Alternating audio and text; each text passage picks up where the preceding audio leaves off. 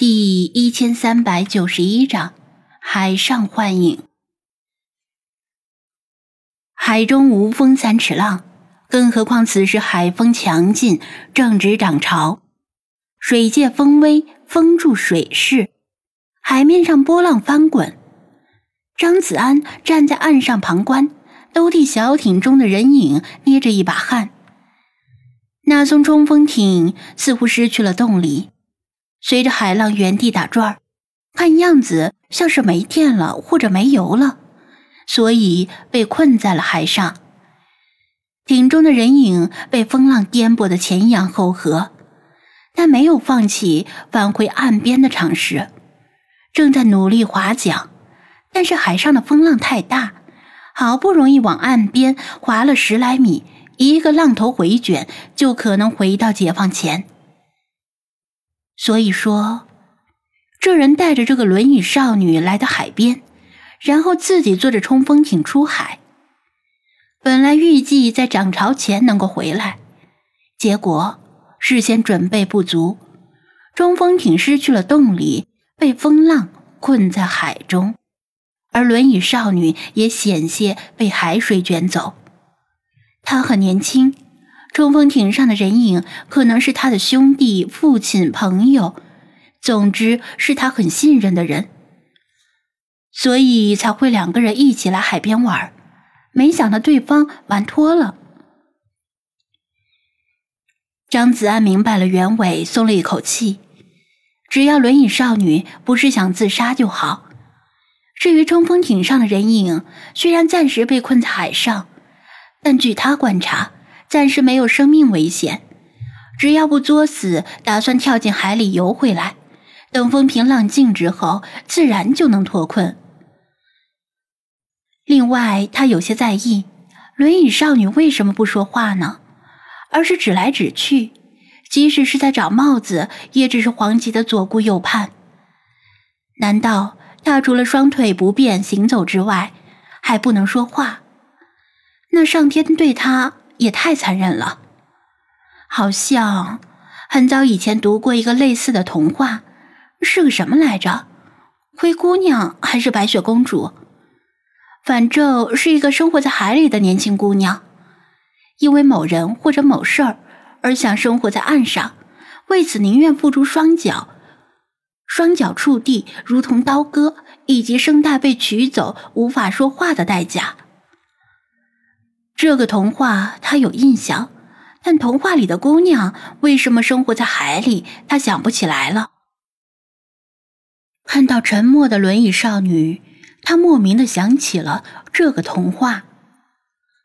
包括他在内的不少人都曾经哀叹，自己为什么没有含着金汤勺出生在大富之家，那只要安逸的躺着过完一生就行了。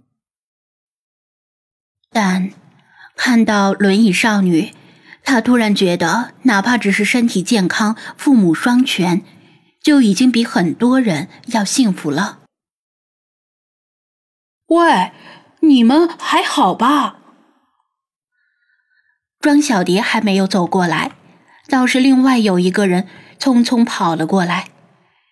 这是个中年男人，眼神敏锐而凌厉，虽然穿着和张子安差不多的便服。行止和言语中却透着一股精明干练的气质。张子安不认识他，但感觉很面熟，这种感觉也已经习惯了。情况我从远处看见了，可惜腿脚不比从前，跑慢了一步。还好小伙子你出手快，否则啊，这位姑娘就要落水了。中年男人喘着气说道。没啥，举手之劳。张子安指了指自己的嘴，又胡乱比划了几下手势，暗示这个姑娘好像是哑巴，提醒中年男人说话时注意，就是不知道对方看懂了手势没有。中年男人愣了一下，又点点头。还有那个人，好像是跟这个姑娘一起的。现在被困在海上回不来，咱们是不是应该给有关部门打个电话之类的，请求帮助？张子安往海面上一指：“哪个人？”中年男人也望向海面：“就是那个。”张子安以为自己指错了方向，定睛一看，海面上空荡荡的，哪有什么冲锋艇和人影？他揉揉眼睛，再仔细看，依然什么都没有。呃，他愣住了，平伸的手也不由得垂落。怪事儿，刚才那艘冲锋艇和艇上的人呢？怎么一眨眼的功夫就不见了？要说是冲锋艇翻了，人影落水，这不可能，因为冲锋艇是橡胶充气的，就算翻了，也只会倒扣在水面，不会平白无故的消失。再说，此时的风浪也没大到能令冲锋艇轻易倾覆的程度。之前的人影划桨动作还是很娴熟，不像是个新手。那船。和人都跑去哪里了？中年男人的视线交替的在他和海面之前来回寻梭，慢慢产生了怀疑。可能是我看错了。张子安讪笑。